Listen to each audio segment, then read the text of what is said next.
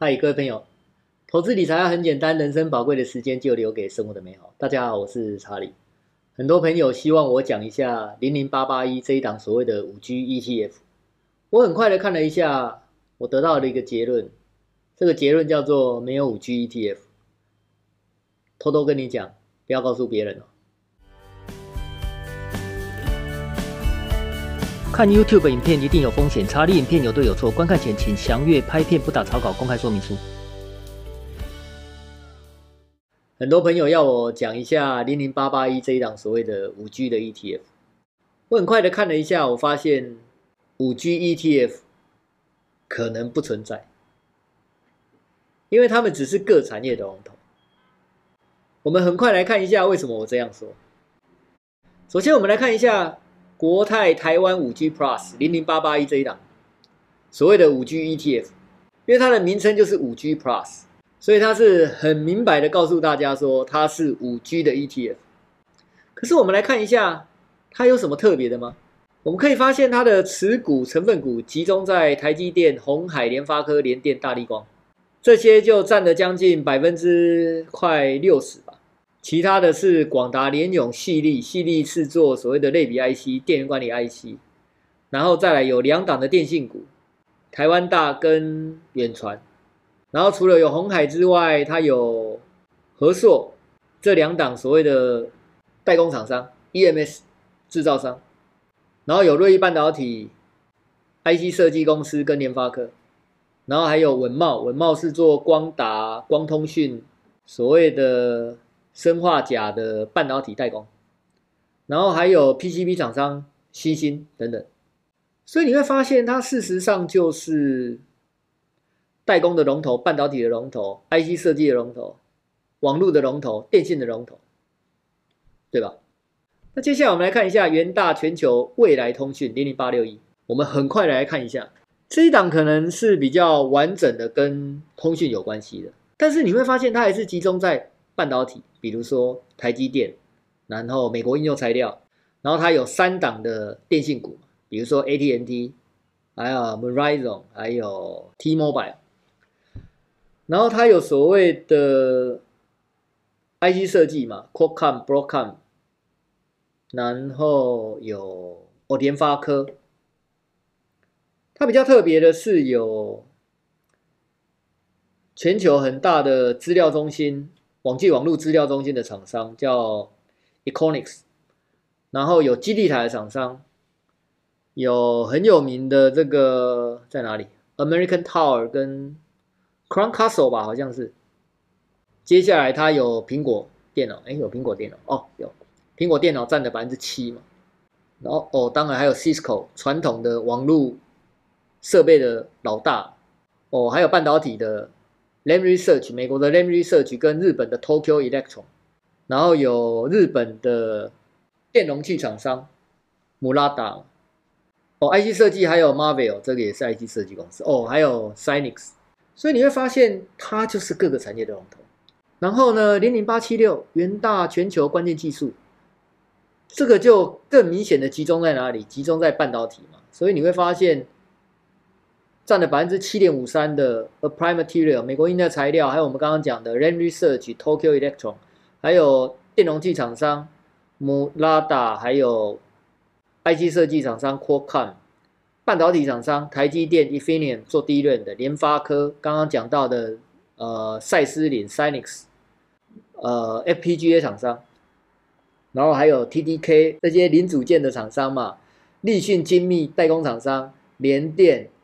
日月光、大力光，非常集中在半导体跟什么零组件嘛，所以他们都是各产业的龙头。所以你会发现，我说五 G ETF 不存在的意思是说，六 G、七 G、八 G 都可以是这些公司啊，对不对？所以没有什么五 G ETF 嘛。而且这不是我自己讲，国泰自己讲的。我们来看一下，国泰说什么？他说，捕捉台股在五 G。甚至是下世代的六 G、七 G 的市场变化嘛，所以你会发现这些厂商事实上它就是龙头，不只是在五 G、六 G、七 G，它比较不是那么的五 G 的应用面啊。五 G 的应用面指的是说，未来五 G 因为它的传输量大，它的基地台的部件的方式可能比较不一样。它在它在 AR、VR，呃，这个行车的车用电子在行车在移动之间的彼此的联系、通讯上面可以有很大的应用。这些东西比较偏向是五 G 的应用嘛？事实上，它还是一个基础的产业。那因为投信公司它要长长久久，它必须要去投资这些。那为什么他要讲五 G？当然就是让大家比较有未来感嘛，会想要买嘛。所以我们可以看到，我很快的列了几点，打了一下。把它打出来，也就是说没有 G ETF。这样讲你可能会觉得我在玩文字游戏啊，但是我想你要明白我的重点，重点就是说他们就是龙头企业，他们就是台湾科技相关类股的龙头企业嘛。未来 8G 也可以是他们，唯一可以确定的是什么？他们不会不会一起 GG 嘛，所以你你要买它可不可以？可以嘛？你就是重压在科技类股这样子而已。第二点，我是想说，嗯，五 G 不是未来嘛？因为如果你看得出未来，未来就是现在，那五 G 就是现在，你就把现在龙头企业买下来，其实就是这样。他们就是把现在的龙龙头企业买下来，只是说它重压在科技产业嘛。那这个是我刚刚讲的，五 G 应用主要是在三 D 嘛，VR、AR 这些行动高速车辆互联通讯这些东西嘛。可是你不可以去投投资这些应用面的一些厂商嘛，比如说。假设有一个厂商，他在做 AR、VR，或者是做智慧眼眼镜的。以后你戴着智慧眼镜，看在往在街上看到什么东西，按一下，然后资料就可以传输到你的手机。它可能是一个 3D 的，你马上可以看到这个商品可不可以买，或者你在百货公司的店面，手机拿起来扫一下，然后它就有很多的。产品资讯，甚至是菜单，而且这菜单还是立体的，点来点去就可以看到它的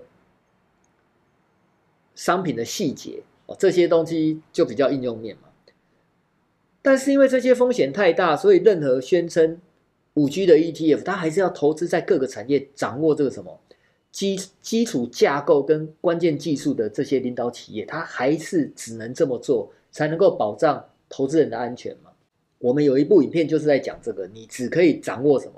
你只要掌握基础架构，你就不会失败。那所以这些公司、这些投信公司，他们也做得很好嘛，因为他们只能投资这些掌握基础架构跟关键技术的企业嘛，他们只能投资这个，他们不可能去投资一些小公司嘛，投资一些小公司的风险就太大。所以我们可以很快来看一下零零八八一，它事实上就是。哪些领域的领导企业？台湾的半导体、网通、电信、制造。因为国泰五 G 主要是它的成分股全部是台湾。那零零八六一就是全球的嘛，主要是台美半导体、通讯、电信、基地台、资料中心、手机这些领导企业。那零零八七六就比较简单一点，就是全球半导体零组件的领导厂商。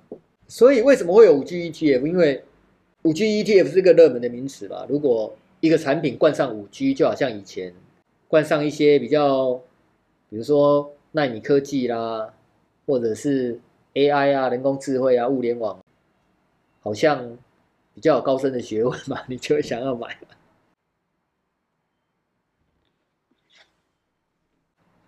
但是不是说他们不能买啊？只是说他们的行销工作做得非常棒，非常棒。比如说，他把产品设定在四五块，四五块就最好买的嘛，一万五，而且你不会浪费你的手续费嘛，因为手续费最便宜的就是二十块嘛，二十块你就是要买到一万五嘛，你你的手续费才会不会浪费掉嘛，所以你会发现这些产品在推出来的时候，事实上他们都是有想过的嘛，非常好的一个行销的一个想法。那事实上他们的东西也是安全的嘛，他们的产品也是安全的，只是说重压在。科技产业，看你愿不愿意嘛，差别就在这里而已，不是说不能买，我没有说不能买，我只是觉得说，如果你看得出未来，未来就不再是未来，未来就是现在，现在你就是把 领导企业买下来，还是一样的意思嘛。所以如果你想问说可不可以买，很简单的，我们不要思考太多，就是你如如果你有能力定期定了五年，那你就可以买嘛。那你说有没有风险？那风险它产业集中，它的波动的风险一定比较大，一定比较大嘛。比如说台湾五十的波动可能是这样，那你一定是这样啊。哦，那现在台湾五十最大的波动风险是什么？当然就是台积电嘛。哦，所以如果说台积电是稳稳定的情况下，哦，短期内也许，也许呃，也许短期内也许台湾五十的波动会比较大一点，不太不太没有办法去预测，没有办法去预测。那如果你你回过头来说，那怎么样怎么样降低波动风险？那你可能要去买金融的 ETF、银建的 ETF、食品的 ETF、塑胶观光的 ETF。那到头来你是绕回来了嘛？你又要降低它的风险，那你又要去买一个特定产业的。ETF，与其这样子，你就是买台湾五十嘛，买的是一个机制，什么样的机制？谁市值大，我们就买它多一点。其实它的机制就是很简单。所以说五 G ETF 不存在的，所以我认为没有什么五 G ETF。股价走势的预测啦，这个是。虎兰投顾给我的。如果你们相信虎兰投顾这一间公司的话，那你们就可以大概去猜想一下，它未来